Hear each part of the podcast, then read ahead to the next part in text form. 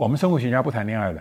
那我们生生物学家谈两性关系，谈的是生殖，基本上都是把它看成算计、谋略的一个过程。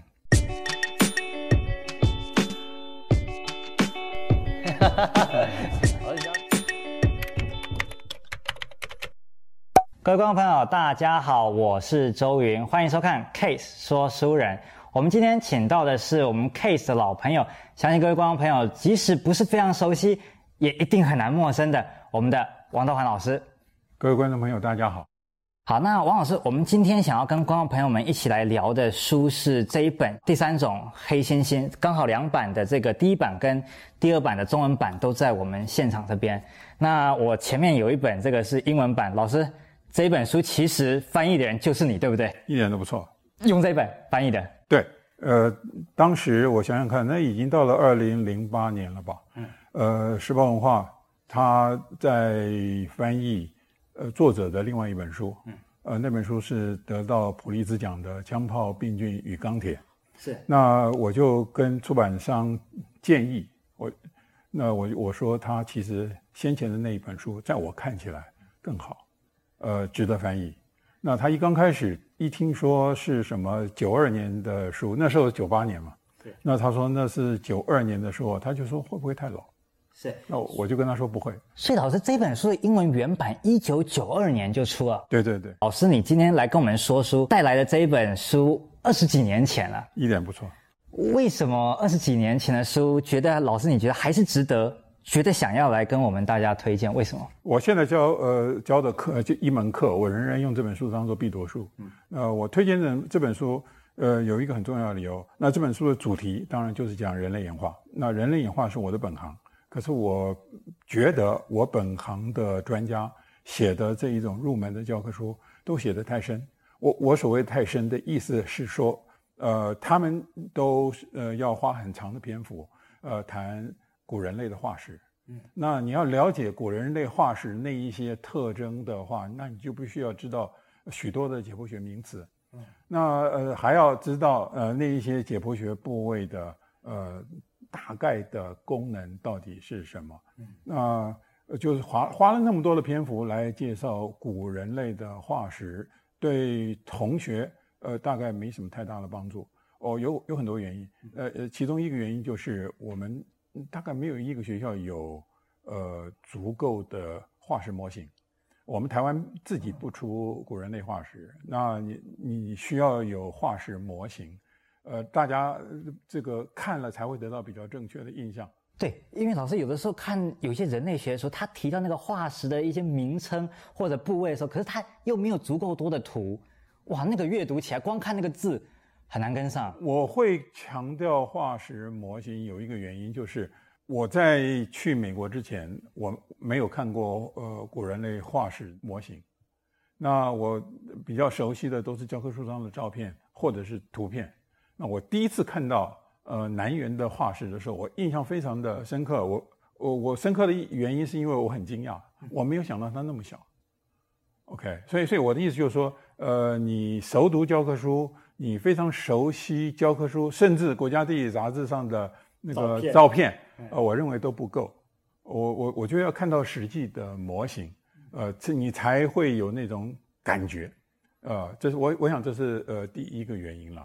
那第二个原因就是，我觉得古人类化石的学名，呃，太麻烦。生物学名有国际的范例，呃，通常一个标准的，呃，通常一个化石。呃，第一个描述它、为它取名字的那一个学名，那就会呃固定下来，一直流传后世。那通常第一位描述第一个化石标本的学者，呃，他因为各式各样的原因，他会判断错误，或者是他所使用的概念跟我们现在我在上课的时候所想要表达的。很不一样。你譬如说，呃，我相信大家都听过南猿化石。我问你，南猿到底是人类祖先还是猩猩？呃，从名字我只看到它有一个“猿”字。对，问题就出在这里。那当时取这一个学名取名的学者，他的意思就是它代表人类的祖先。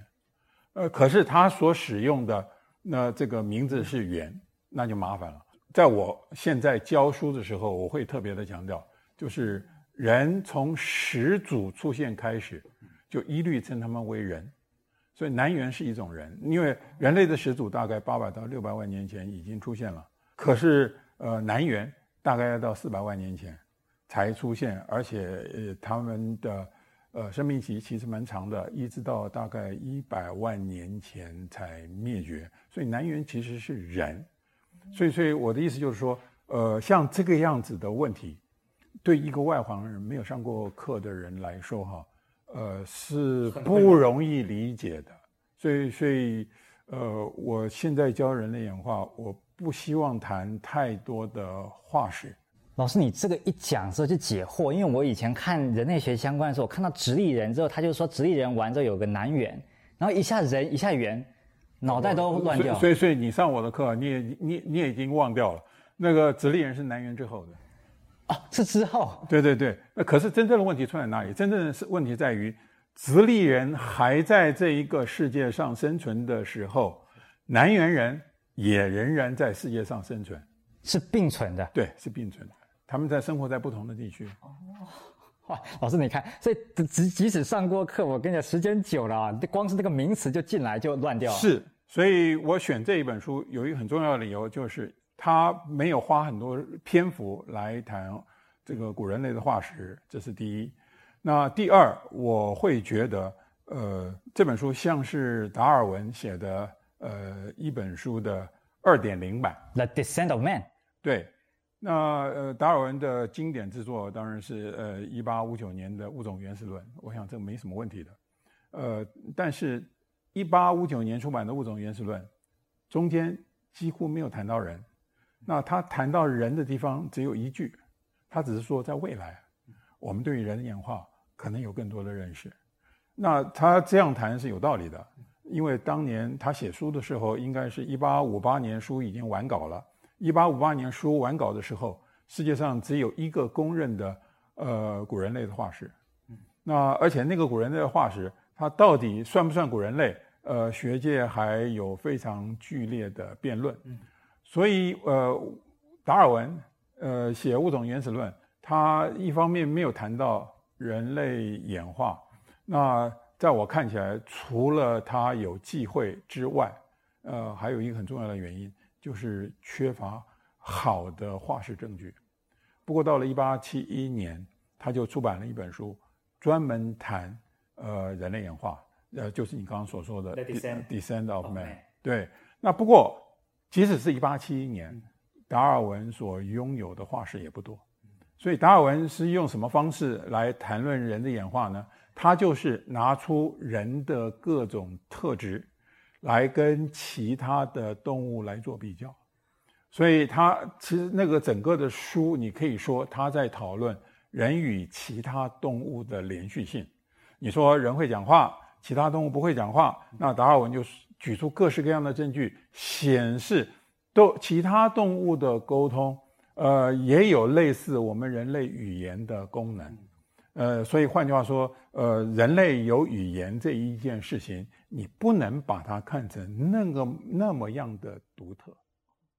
对，所以呃，达尔文的呃《Descent of Man》，呃，一八七一年出版的，他这整本书，它的重点就在于人。与其他动物的连续性，老师，你刚刚说他人与其他动物的连续性不是断裂，一点都不错。因为这里边涉及到问题，就是反对演化论的人总是喜欢举出许多的例子来说人与其他动物有截然的不同。在我们今天感觉还是会常常觉得人跟动物好像有某种鸿沟的那一种，一点都不错，一点都不错。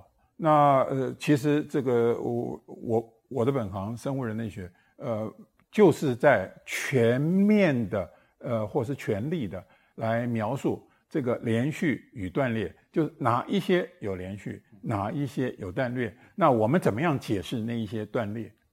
所以老师，你刚刚说你的本行叫做什么？生物人类学。生物人类学。那老这门学问的到底它的内涵主要是？就是讲人的演化，人的变异。是你想想看，我我我们地球上呃最最起码用我们日常语言的呃来说，有三种不有三种不同的人种。它指的是按照皮肤的颜色，我们可以分成什么蒙古人种？呃、不是白皮肤、黄皮肤以及黑皮肤嘛？对。那那事事实上它还有中间形态了。不过我不过那个细节我们就不多说了。所以人的变异的幅度，我们可以说是相当大的。那有生物变异性，也有。呃，这个人文的变异性，就是不同的社会有不同的社会组织，有不同的信仰，不同的政治组织等等之类的。所以，生物人类学是研究第一人的演化，第二是人的变异性。嗯，老师，你看我刚好手边有一本老师你当年出版的这个，老师你的这个算专栏集吧，《天人之际》这个老师你的这个卷首开头，你就说生物人类学。研究人类演化过程、人性的生物基础以及族群差异的学问，呀，一点都不错。是，那老师，那那这些这些丰富的这样子的这个生这个一这个那个内容啊，那在我们尤其这个演化学相关的，在我们今天要谈的这一本第三种黑猩猩的这一本书里面，它都有涉及到吗？不，当然，因为这这是一本呃，就是在谈人类演化的书啊，呃，不，它的采取的路数跟达尔文的很接近啊。呃，基本上就是他强调人与其他动物的连续性。那呃，他比起达尔文，你想想看，呃，这从达尔文一八七一年到现在一百多年后啊，对，所以我我们事实上老早就呃累积了许多的研究的资料。光是化石，应该是不是就多很多可以参考的？那那那当然，那可是我我已经讲过了，我不想依赖化石，我觉得呃呃那些关于化石的知识啊，专家知道就行了。我相信对一般人呃感兴趣的，呃应该不是化石。所以老师，其实我们去读关于人类演化的这些相关的这个讨论，像像我们这本书里面的这些，嗯、其实我们并不用对于那些化石的知识有那么详细的认知，其实我们就可以跟着读，是这样吗？毫无疑问的。那呃大概我认为只要有中学的呃生物学背景，大概就可以读了。我们就应该每一个人都知道什么叫做演化这个。呃，这个生物会演化，这这是一个事实。那达尔文的呃演化论叫做天择理论，我相信这应该都是常识嘛。呃，而且我刚刚已经讲过了，他强调的是人与其他动物的连续性，因此，所以他会花很大的篇幅来介绍其他动物的行为的特色。你当你对呃其他动物的行为有非常深入的认识跟理解的话，呃，你大概就不会认为人类的行为是那么样子的独特了。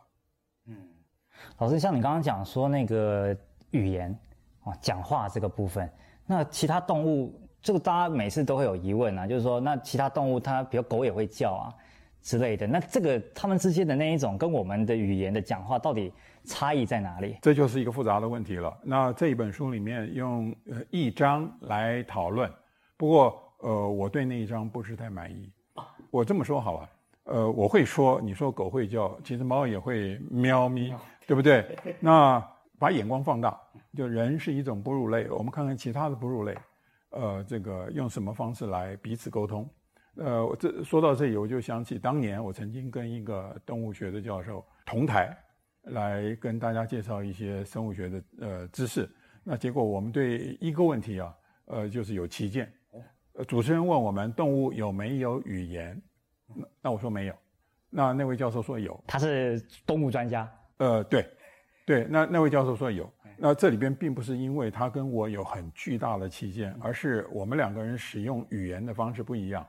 就是我宁愿不说其他动物也有语言，呃，我愿意说的是其他动物也有沟通的模式，彼此互相沟通，或是对于不同物种的呃动物。呃，产生的沟通，那我会说，人以外的哺乳动物，它们彼此沟通的方式是呼叫，所以你说的狗，那那个是标准的呼叫，那是呃各种动物都会呼叫，我我我想没什么问题，只不过叫的声音频率、音色不大一样嘛，对吧？是。那可可是我说，验一必知，人以外的哺乳动物都会呼叫，那只有人才说话。这是 communicate 跟 talk 的差别，所以没有我说，所以你假如呃坚持要用英文的话，我会说，呃，哺乳动物有两种不同的呃 communication 的模式，就是 communication 就是沟通嘛，就是哺乳动物有两种沟通模式，有一种是普遍的，呃，每一种哺乳类都有的，那就是呼叫。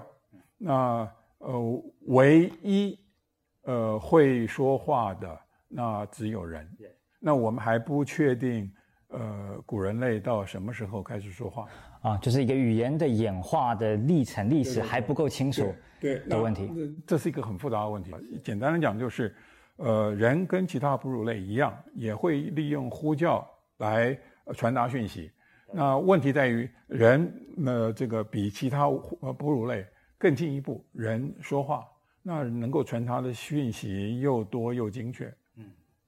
老师，你刚刚说我那个人类学家自己写的，可能他就前面细节化石的太多了。那这本书的作者他就不是人类学家吗？呃，他不是啊。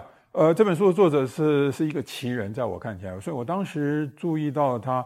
呃，我我我已经忘了我当时怎么样注意到他的。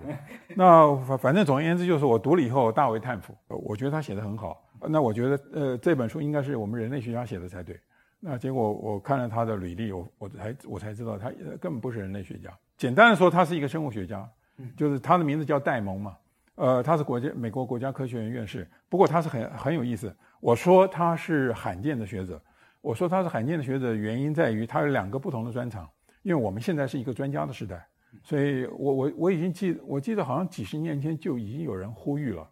说，嗯，这个 PhD 不应该翻译成博士，应该把它翻译成狭士，狭窄的狭。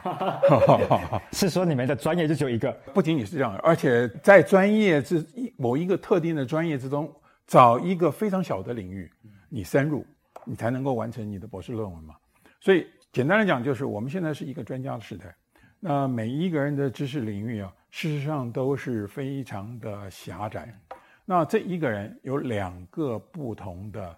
专长，那第一个专长，呃，那那就是他的博士论文。他博士论文写的是，呃，消化道。啊，呃，他其实具体的讲，就是他研究肝胆胰脏的消化作用，算是一种比较生理学的。他的确，他是生理学博士，他是他的生理学是在剑桥大学拿到的，呃，他是生理学博士，这是第一。第二，他另外一个专长，他说那是他的嗜好。呃，英文讲呢，就是他的 hobby 啊，hobby。对，那个专长叫做鸟类生态学。哇，这跟消化道好像有一点距离耶。呃，不仅仅有一点距离，你你要研究消化道的呃这个消化液的消化功能啊，呃，基本上你必须要做实验的。你那是这是实验室的科学。可是鸟类生态学，你就是要到田野里面去做观察的。这这是两种很不一样的学问，你甚至需要很不一样的呃方法。呃，技巧甚至人格特质，那这个，所以我我很佩服他，原因在这里。更更有趣的是，呃呃，他说鸟类生态学是他的 hobby，对不对？可是他因为鸟类生态学的成就而当选美国国家科学院院士啊？不是因为消化道的成就？不是，不是。他呃拿到博士学位以后，他呃这个因为他的嗯博士研究是呃消化道。所以他呃找到了医学院生理学教授的职位啊，所以他的正式的职位是在呃美国呃洛杉矶大学，呃应该是美美加州大学洛杉矶分校 UCLA 对医学院的生理学教授，这是他的正职。那他有一个副职，呃是鸟类生态学家，他每一年都要到南太平洋去做调查。那所所以他完成的鸟类生态学的呃研究作品，呃被评价非常的高，所以才会当选美国国家科学院院士。所以这是很罕见的学者。我我是指，在一个专家的时代，他有两个很不一样的专长。哦，这个作者是哪一国人？他是美国人啊，他是美国波士顿人。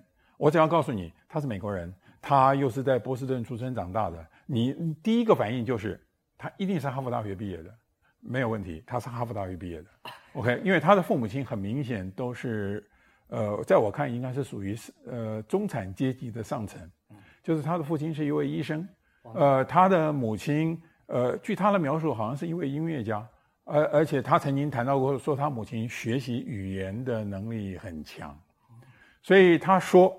他当年读哈佛大学，呃，一刚开始目的是要学医，就是学呃当医生。对，他说慢慢慢慢，他发现他对于研究比较感兴趣，所以他哈佛大学毕业以后就跑到英国剑桥大学，呃，去念呃生理学。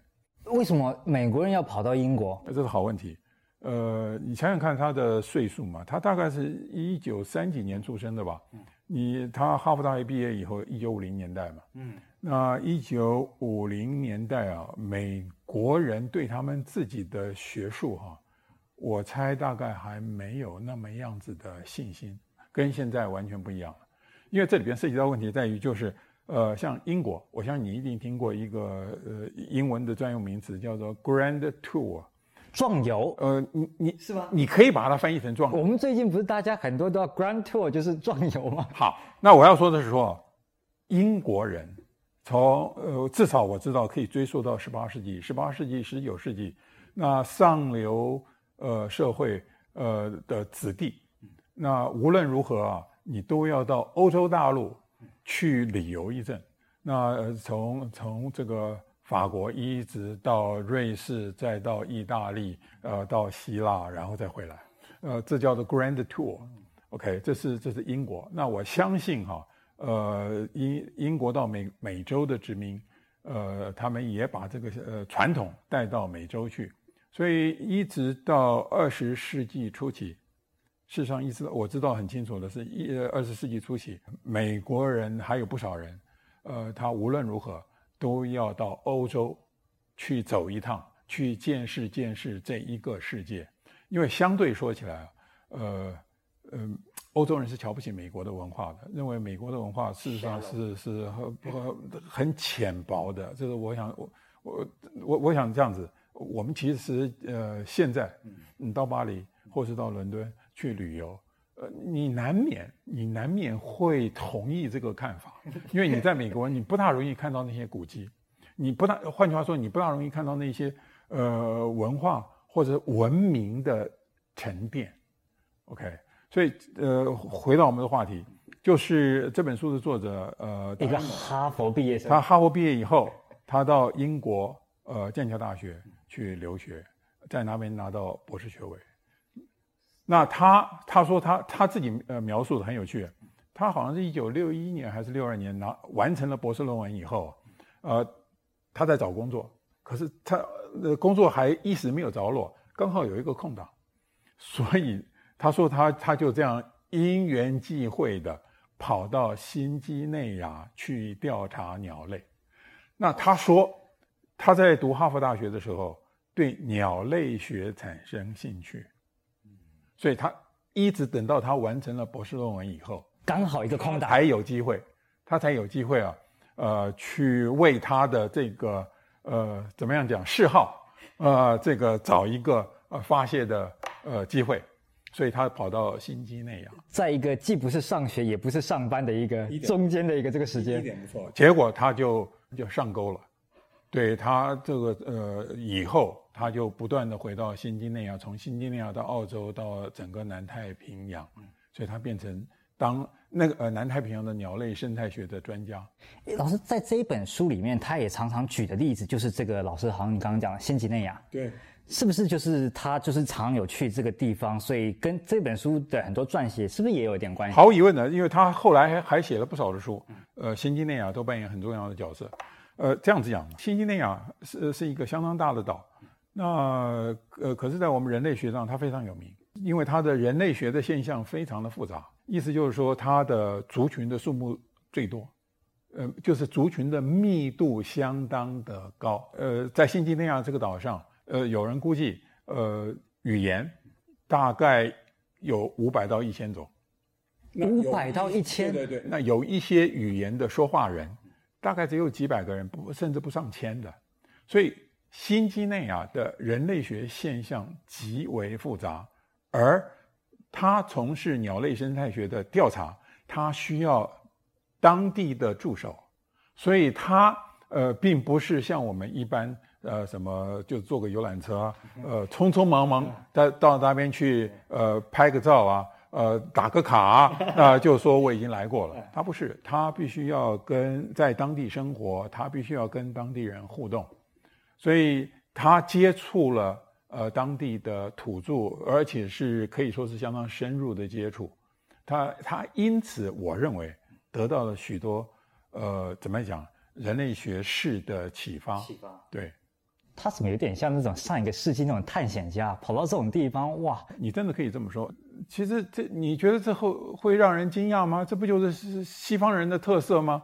这是向外持求的一种心态嘛？你看看我们我们中国没有探险家的故事啊，真的。我们甚至旅游家的故事也只有一个徐霞客，嗯，对不对？对，徐霞客游记，哇，好，那老师，我我们这个。刚刚这个书名，我刚刚一直都念是第三种黑猩猩啊。那我想应该有的观众朋友也会觉得奇怪，明明这个书摆着就写五个字“第三种猩猩”而已，是不是主持人念错？那老师你是这本书的翻译，那可不可以讲一下这个书名 “The Third Chimpanzee”？Chimpanzee 是猩猩吗？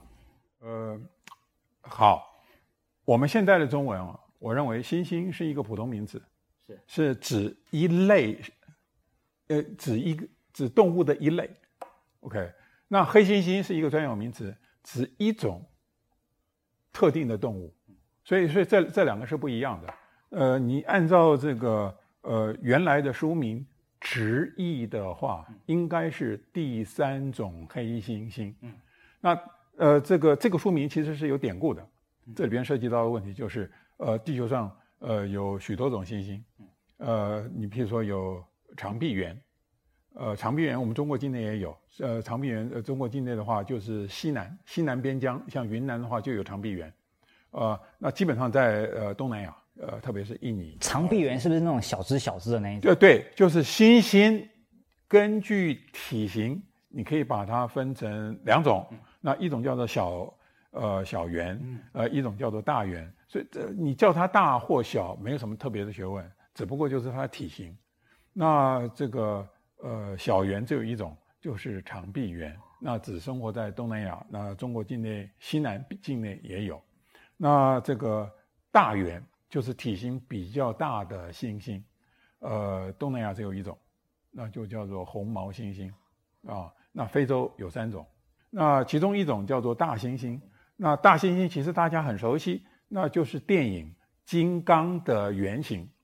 电影《金刚》就是把大猩猩放大，哦，OK，这我想这是那另外，呃，非洲的第二种、第三种猩猩，呃，就是我们所说的呃，chimpanzee，就是黑猩猩。那呃，非洲有两种不同的黑猩猩。那呃，呃，科学家大概在呃一一九六零年代，特别是美国加州大学伯克莱分校有一群生化学家。在一九六零年代，呃，利用分子生物学，呃，他们判断，呃，地球上所有的行星里边，人跟两种非洲的黑猩猩亲缘关系最密切。两种非洲的黑猩猩，所以一个就是 chimpanzee，那老你说另外一个叫做？另外一种叫做 bonobo。现在在全世界，不管是民间还是在学术刊物上，称呼那一种。呃，这个星星都叫做 bonobo，都呃直接用土著叫它的名字。那我们我们现在的翻译就是 chimpanzee，把它翻译成黑猩猩。那 bonobo 就把它翻译成巴诺布猿。哎，老师，我听过有一种说法，什么什么矮黑猩猩，那个是什么？对，那那个也大概是从日本借来的。呃，这是我们过去整个科学界都有误解，因为 bonobo 数量并不是太多。呃，只生活在呃刚果的一个特定的地区。那呃，过去的呃科学家都以为 bonobo 呃并不是一个单独的物种，它们只是一种体型比较小的黑猩猩。对，那一直到两次世界大战之间，呃科呃才有人用比较解剖学的方法呃判定。Bonobo 是一种不同的黑猩猩，OK，所以我们现在就说，呃，非洲有两种不同的黑猩猩，一种叫 chimpanzee，呃，另外一种叫 bonobo。那呃，到了一九六零年代，嗯，美国的科学家，呃确定，呃人跟这么多不同的黑猩猩，呃只有跟这个呃 chimpanzee 呃亲缘关系最接近。这个意思是说，呃我们跟非洲的两种不同的黑猩猩是来自同一个祖先。所以第三种黑猩猩的第三种是这个意思。呃，第三种黑猩猩意思就是说，非洲已经有两种黑猩猩了。那非洲那两种黑猩猩跟我们人都来自同一个祖先。那所以那我我们呃，根据一般的生物分类学，来自同一个祖先的物种应该都属于同一属。OK，那我们现在先不谈细节，我们要谈的是说啊。呃既然人跟非洲的两种不同的黑猩猩都来自同一个祖先，那所以人就是第三种黑猩猩。所以第三种黑猩猩指的是人。嗯，所以呃，这个书名中文的书名把它翻译成第三种猩猩就不对了。可是老师，这不是你翻译的吗？是，这没有错，这本书是我翻译的，可是书名不是我能够控制的。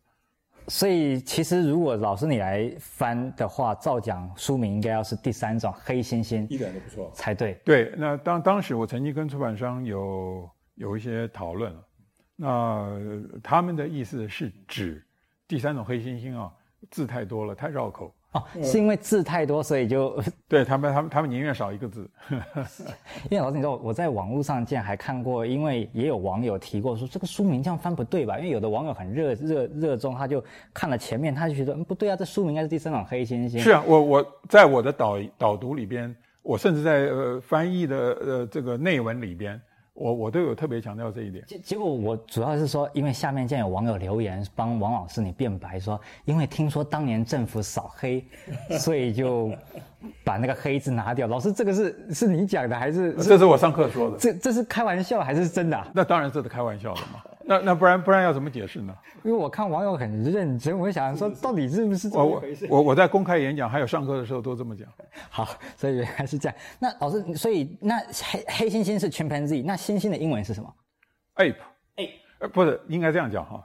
呃，刚刚好，呃，英文有两个不同的单字，一个是 ape，一个是 monkey。monkey 是猴子，对不对？不，你听我讲。那在过去。对于 monkey 跟 ape 的用法，那都不是根据生物分类学，而且我要提醒大家，呃，我们现在的生物分类学是十八世纪中才出现的。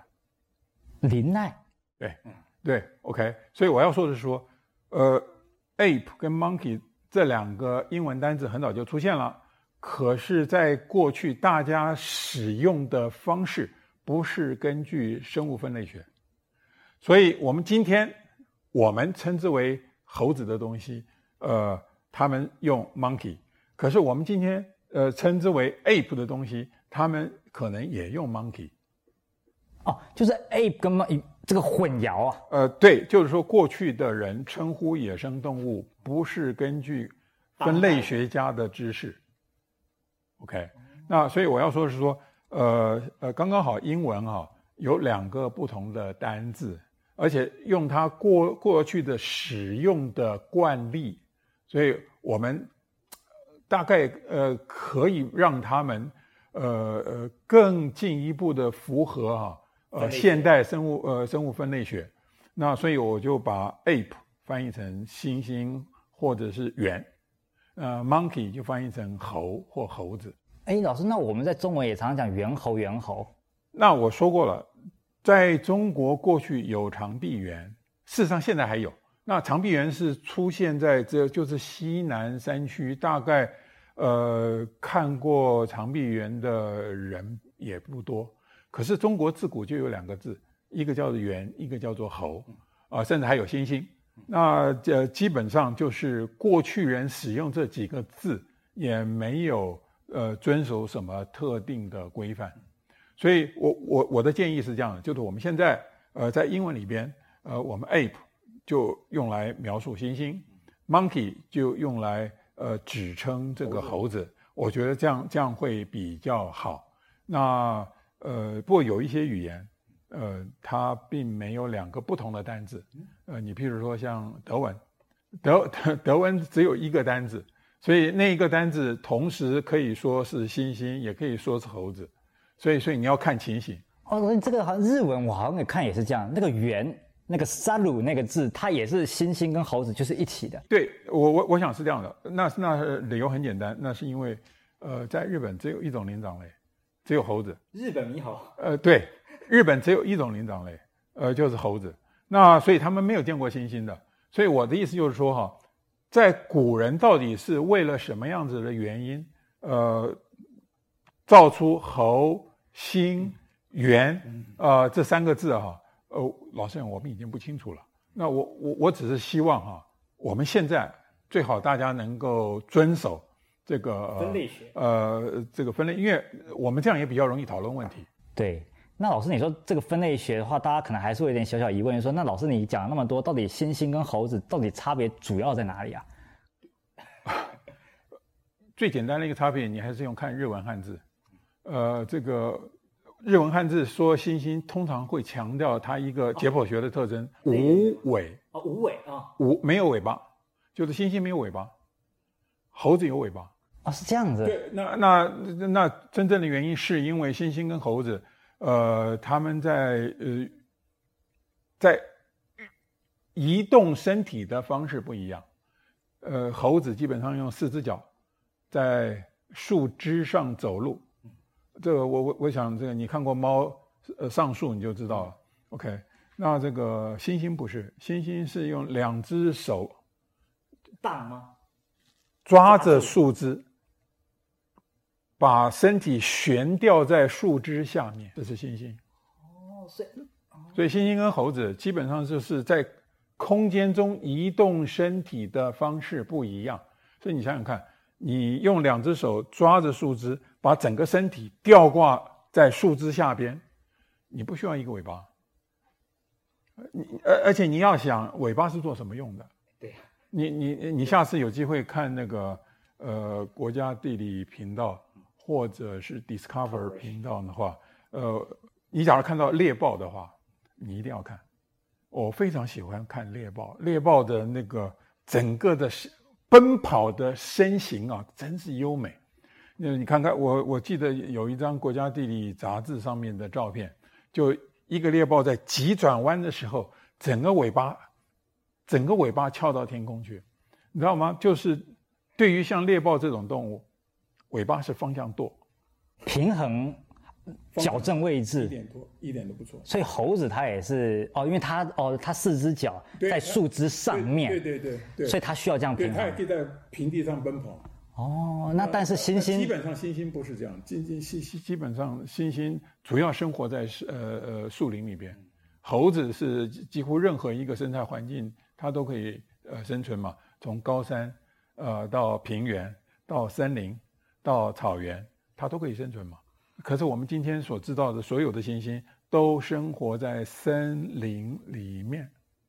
哦，所以其实现在的话，其实星星的活动范围是比较小了。呃，你可以这么讲，这这这也是另外一个理由来说，为什么地球上的猩猩只剩下这么呃那么少？你看长臂猿大概最多呃三五个物种吧，那这个呃大猿呃东南亚红毛猩猩，然后非洲有三种，那所以呃所有的呃这个猩猩加起来，那不超过不过才十几个嘛，那你想想看，猴子就不一样了。猴子是上百个物种，而且猴子呃，这个地球表面上分布的范围非常的大。刚刚你已经说过了，日本都有猴子。我们都知道灵长类是热带动物，哎，对。那那那怎那怎么会生活在寒呃这个温带？而且它还会泡汤。呃，那那是另外一个问题。是，所以哇，这个猴子分布真的是广蛮多的。是是，所以所以这就是呃，所所以我们就说呃。你你在谈人的演化，我一定会介绍的。呃，就是呃，人人类演化有一个背景，这个背景就是呃，猿与猴的消长关系，就是在过去两千五百万年，呃，也就从中新世以来，整个的演化的趋势是猴子不断的兴盛，而呃，猩猩不断的没落。所以我们我们可以说，是是猩猩猩迟早要走向这个灭绝的道路。那猴子它数量越来越多，而且它呃这个生活的地理范围也越来越广，所以它是非常兴盛的。不过，如果老师我们如果把人也算成猩猩的话，人可是遍布全球啊。对，所以我们可以说，人谈人类演化，你交代这个背景，这个背景是呃猿与猴的消长，那呃人偏偏就在这个猿逐渐逐渐没落的过程中，为猿走出了一条新的路。了解。好，还有一个人猿跟猿人这两个词，其实常常看到。OK，呃，我们还是用英文来谈。呃，就是英文，呃，它假如两个名词摆在一起，前面那个名词一定一定当形容词用。所以你说呃，man ape 是 ape，只不过它很 man。OK，所以 man ape 翻译成人猿一点都不错。OK，那然后猿人就是 ape man，猿人是人。只不过他很 ape，就是他拥有猿的特征，算是我们现在当代人的这个祖先吗？猿人？不不，我我我们再回过头来，所以你知道人猿是猿，猿人是人，OK？那然后那你就可以知道，所有的星星，地球上所有的猩猩，长臂猿、红毛猩猩、大猩猩、黑猩猩，所有的猩猩都是类似人的猿。所以，所有的猩猩你都可以称呼它们为人猿。哦，难怪那个日文里面猩猩叫类人猿。所以我们不，所以我们不必用类了嘛。嗯、我的意思说，它就是像人，就是那个形容词在前面。两个名词摆在一起，前面那个字一，前面那个名词一定是当形容词用嘛。对，但是猿人的话，他就已经是人了。对，所以我们说人所有的人类祖先，呃，你你可以说他们都是猿人。那呃，当然呃，有有一个特征，就是他们至少在头骨的形态上，呃，比较像猩猩。就是我们可以说，呃，这个人类演化的过程是整个形态哈，从猿变成人的过程。啊，那那我们还有另外一种说法，呃，你譬如说，呃，我我们讲泰山，我我们都说它叫做猿人泰山，不要说人猿泰山。我们要说他们叫做猿人泰山，因为泰山是人，呃，泰山是人，而且他身手非常的矫健，所以说他像猿也没什么不好，哦，反而是一个称赞。你可以这么讲，称赞他的运动的这个能力，一点都不错。在森林里运动的能力，我我们人是呃这个直起身子在陆地上走路的，所以我们在树上的行动能力是非常差的。对。那个看，你看那个星星还可以这样摆荡那个树，那个人，我们当代人，而而而且更重要的是，呃，猩猩的肌肉的力量大概是人类的三到四倍，所以呃，这个猩猩在森林里面移动的速度是非常快的。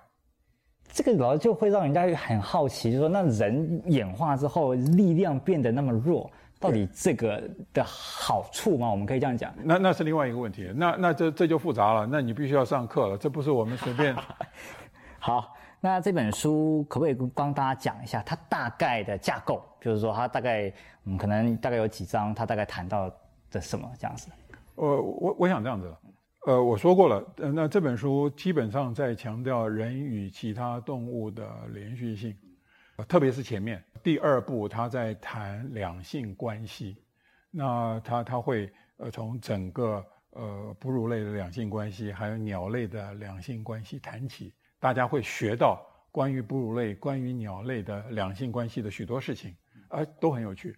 这个好像他后来也有变成一个专书，是不是？呃，没有错，他的第二部这一本书的第二部最后独立成为一本呃书，那那本书我也翻译出来了，不过现在好像已经。绝版呃，好像已经绝版了，就那个中文书名叫做《兴趣何来》，OK，呃，第二部呃是谈人与其他动物的连续性最明显的啊、呃，他专门谈两性关系，呃，我相信大家都很感兴趣的。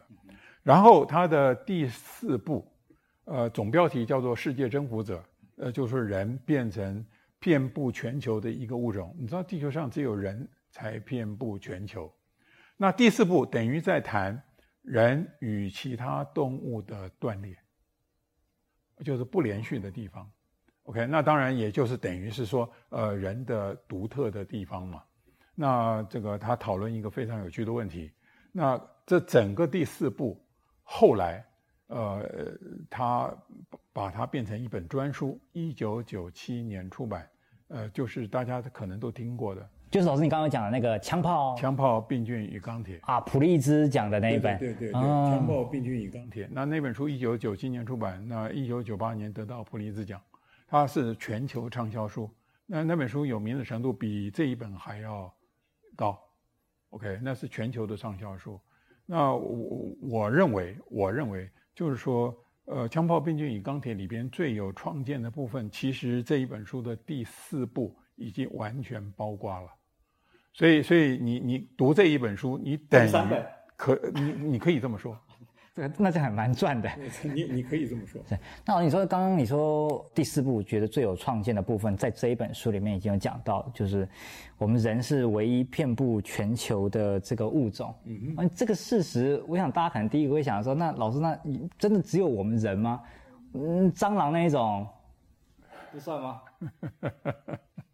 呃，你好像不是第一个问这个问题的人，呃，很多人问这个问题，包括甚至包括呃什么资优班的小朋友，都曾经问过我这个问题，呃，天才班的小天才，对，这里边涉及到一个问题就是，当你使用“蟑螂”这一个词的时候，你你是把它当做普通名词还是专有名词？在我们日常日常生活语言里面，呃，是所使用的这些词哈，其实都是普通名词，而不是专有名词。蟑螂是是这个昆虫里面的一大类，你知道这世界上有多少种蟑螂吗？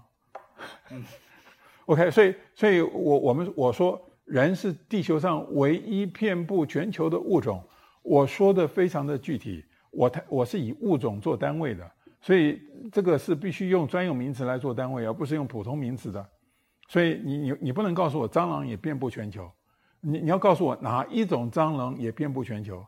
显然是没有嘛，OK，呃，这是第一。第二，呃，我们还可以进一步说，的确，现在呃，这个有一些蟑螂似乎遍布全球。你比如说，台湾就有好几种、好几种不同的蟑螂，有一种又又又油又亮的、很体型很大的蟑螂。那个看来最 OK，那那还有一种小蟑螂，这大概跟我们这个大拇指的指甲盖。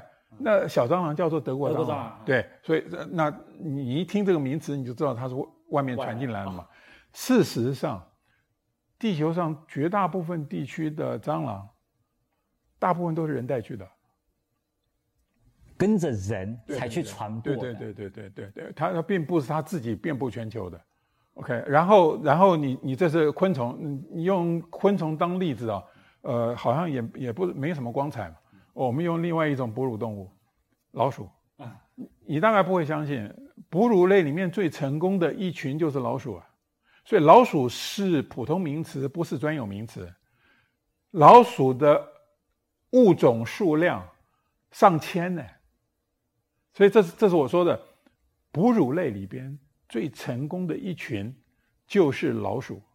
跟人有关系吗？没有，我的意思是说，全世界到处各地的老鼠很可能都不是土生土长的。而是人从外边带去的，可是也没有单一个物种，就是没有单独的一个呃这个老鼠呃呃呃老鼠啊，是它本来就遍布全球的，没有，也没有一个单独的呃蟑螂物种，它本来就遍布全球的，没有，没有。所以，如果我们以老师你刚刚讲，所以我们要严格的讲，以那个界门纲目科属种的那个种的概念讲。所以，所以这这也是一个问题。我我一再强调的就是说，呃，很多混淆都是我们的日常语言跟学术语言两者不分。那我我们呃生物分类学说所说的种，其实正式的名称叫做物种，这是一个翻译名词。可是我们要是说话，为了说得快、说得简洁，我们直接用种，那往往会让人以为我们说的种是指人种的种。那我要提醒大家，呃呃，事实上，我当我们说人种的时候，我们一定要知道，呃，通常生物学家不会使用这个词的。人种对用，哎呀，不是，因为它不不是一个严格，它并没有严格的生物学定义嘛。就是我们讲那个什么什么白人啊，什么黑人的那个，对，对，对，对，对，那那个是常识语言，那个不是生物分类学的呃这个语言，不是不是科学语言。了解，这这这个混淆是从我们的这个语言的使用来发生的。呃，对，因为当我们要为呃分类学名词取名的时候，我们找不到更好的词，我们只好借用呃这个日常语言中现成的词，这就是问题。了解。哎，那老师，这个第二部它我在翻的时候，我们不是要讲两性关系，对不对？那它我们人应该算是这种哺乳类嘛？是。那如果要讲人跟其他动物的这个连接的话，那其实他讲哺乳类感觉就够了。可是为什么它好像里面也讲好多鸟类的这个部分？而而且鸟类的例子大概占大多数。对，好多好多。一点不错。好，呃，这里边涉及到一个问题，那那就是人是一种哺乳类，可是人的两性关系其实像鸟类。反正这个再一次，人是一种哺乳类，对，可是它的两性关系，人的两性关系反而像鸟类，对，这有趣吧？这里边，这这里边我们谈最基本的，呃，这个事实，那那就是啊，你假如从小就读法布尔的《昆虫记》的话，你一定会得到一个印象，就是雌性动物体型都是比较大的。你看看，呃，法布尔举的例子，呃，最有名的就是螳螂的故事。呃，雌性的螳螂体型非常的大，交配完了以后要把雄性给吃掉。那这个似乎是通例，就是雌性一般而言体型都相当大。可是啊，呃，到了哺乳类，呃，到了鸟类啊，好像就不对了。哺乳类特别明显，就是呃，通例是雄性的体型比较大，雌性的体型比较小。为什么会这样子？所以这是一个好问题。OK，这里边涉及到的问题就是什么叫做哺乳类？那这个呃，就两性呃两性关系，我我们生物学家谈两性关系，呃，着眼点不在于两性之间呃要发生恋爱的故事。OK，我们生物学家不谈恋爱的。那我们生生物学家谈两性关系，谈的是生殖。生物学家谈两性关系。基本上都是把它看成算计谋略的一个过程，OK？那这个哺乳类有一个特色，哺乳类的一个特色就是啊，哺乳类的雌性自己生自己养，它根本就不需要雄性，它需要雄性的只不过是精子而已，OK？你先你再回想，就是说哺乳类里雌性的生殖成本是特别的。高雄雄性有能力使这个整个物种里边的雌性全部都受孕。总而言之，就哺乳类是雌性用自己的身体自己生自己养，它只需要雄性的精子。所以雄性在生殖事业上，它的投资非常的小，它的报酬非常的巨大。而呃，雌性在生殖事业上的投资啊，是它整个身体。所以，所以这个成本太高了。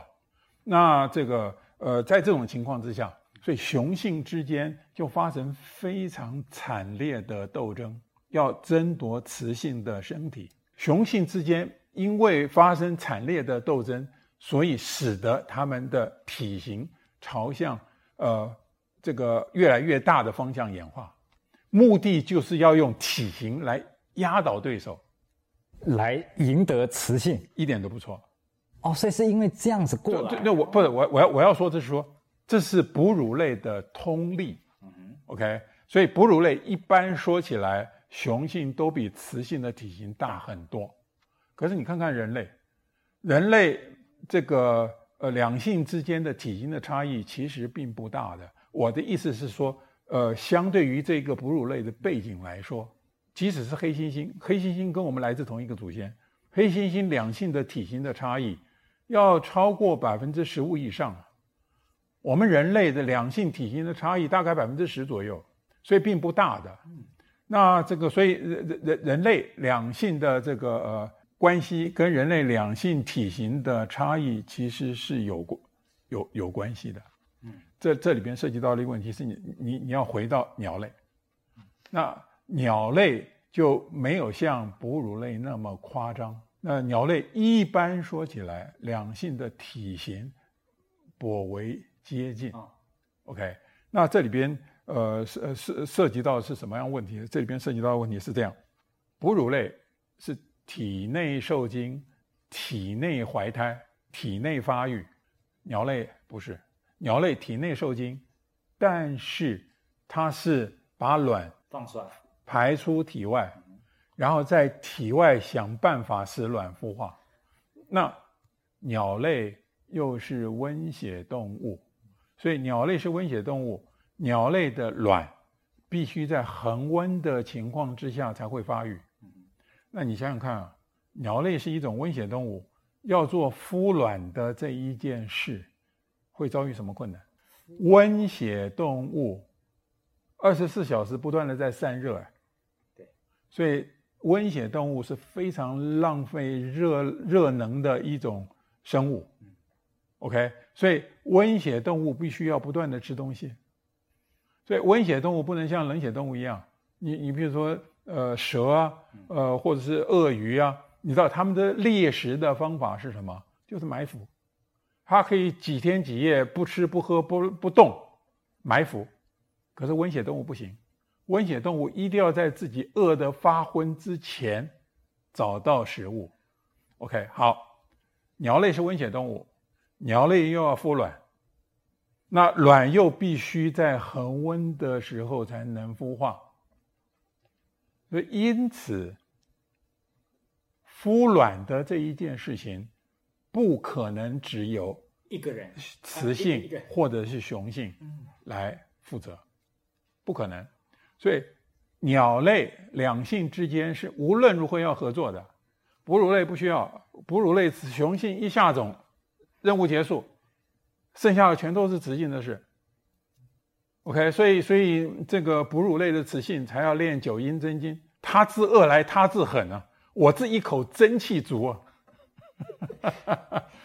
好，所以鸟类你看得很清楚，那这个呃他们的安排通常是呃两性之中有一个是专门孵卵，另外一个是专门觅食去觅食，或者是两个轮流轮流孵卵，轮流觅食，所以鸟类。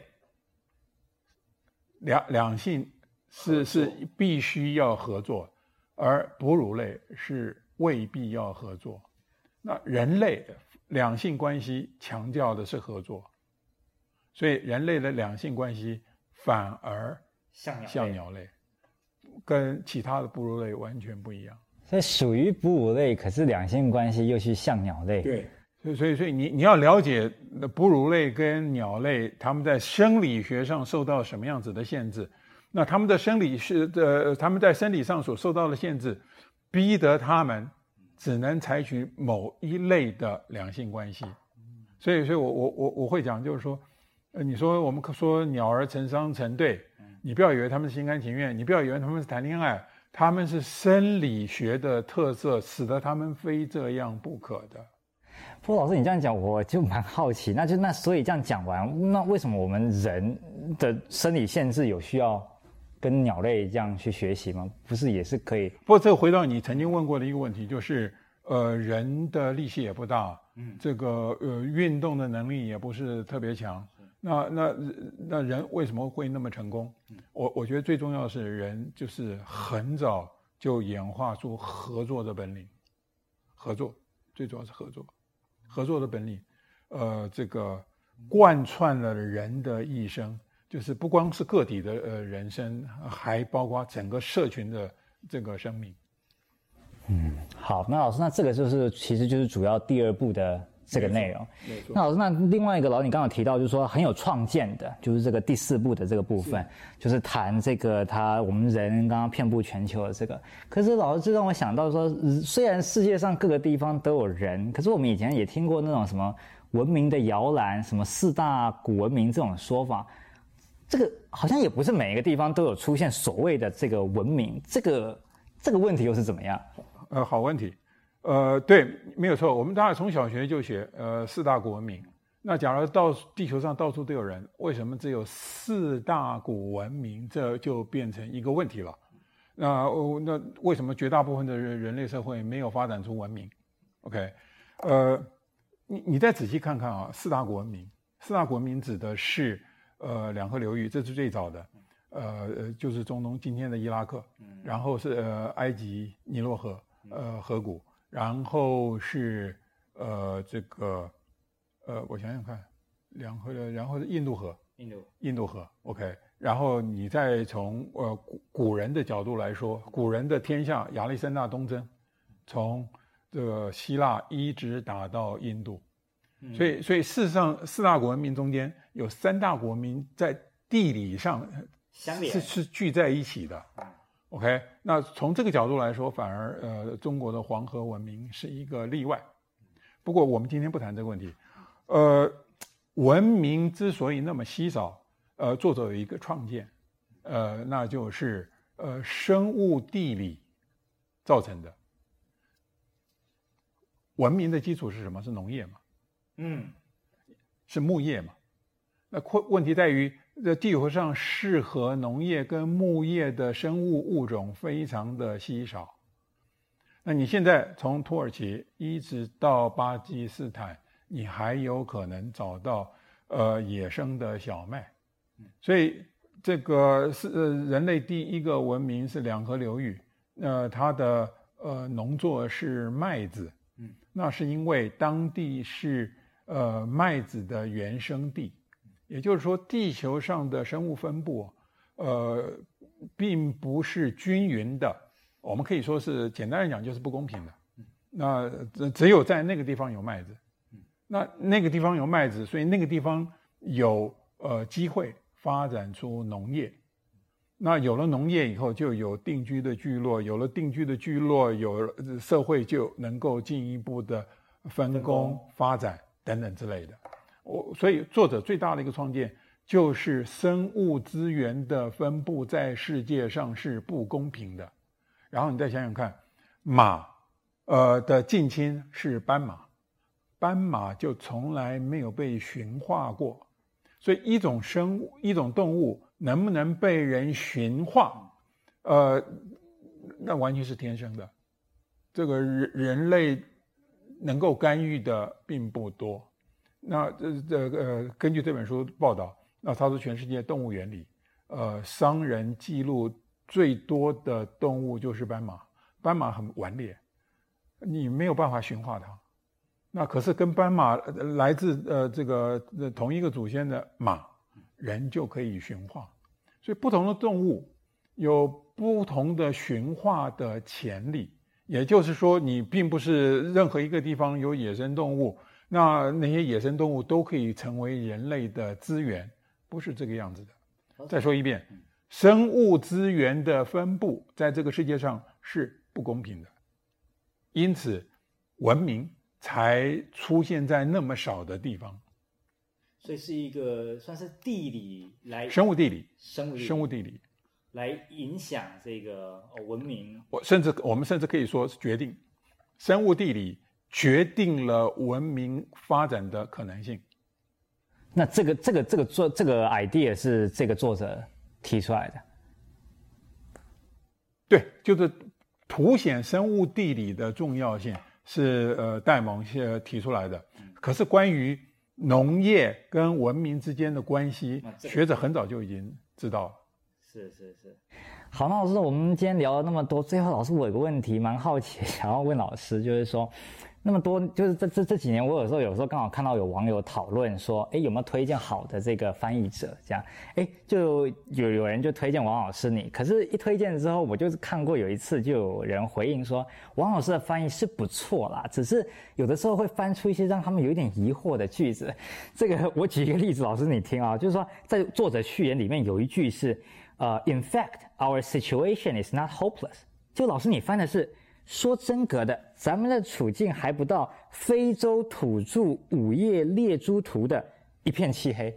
这个有的网友就说，这实在有点难理解。老师，这个这个非洲午夜猎猪图到底是是哪张图啊？OK，呃，我必须承认了，呃，那那那是二十年前翻译的嘛，呃，我我是存心卖弄啊，对，这呃。这这个典故其实来自博洋的一篇文章，博洋我我不晓得现在是不是大家已经把他完全忘记了。嗯，呃，博洋是我中学时代的英雄，我非常喜欢看他的专栏。我那个时候对政治并没有什么了不起的呃认识跟理解，也所以根本谈不上主张。我只是喜欢看他写的专栏，我觉得他写的专栏啊很锐利，很锐利。那这个呃，相对于梁实秋，呃，相对于呃这个梁实秋的呃这个散文啊，那柏杨的散文是呃有的时候真的是尖酸刻薄，哦，喜笑怒骂，哎。那他有一次，呃，有一本书叫做《呃魔鬼的网》，我已经忘了是哪一篇了。在《魔鬼的网》里边收了许多的小说，其中有一篇就用了“非洲黑人午夜猎猪图”，你知道什么意思吗？你想想看嘛，非洲黑人，那就是黑嘛，午夜黑嘛，嗯，猎猪猪也是黑的嘛，嗯。黑人猎黑猪，而且又是在午夜，那不就一片漆黑吗？原来是这这个原因。对，因为我我真的是，呃，我我我再说一遍，柏杨跟李敖都是我中学时代的英雄啊。OK，我非常喜欢他们的文字，所以他们，呃，从某一些角度来说，他们的确影响了我的对于文字的敏感的程度。而且也可能也影响老师，你翻译的时候忍不住就想要加进去的那个冲动，一点一点都不错。老师，你这个这个有在其他这个演讲或什么场合讲过这个吗？没有。好，那老师，那这个就是我们今天这一节独家译者的秘辛。我跟你讲，我回来以后第一个先弄到黑黑心印证。好，好，等我回来我们再聊。好，老师，拜拜。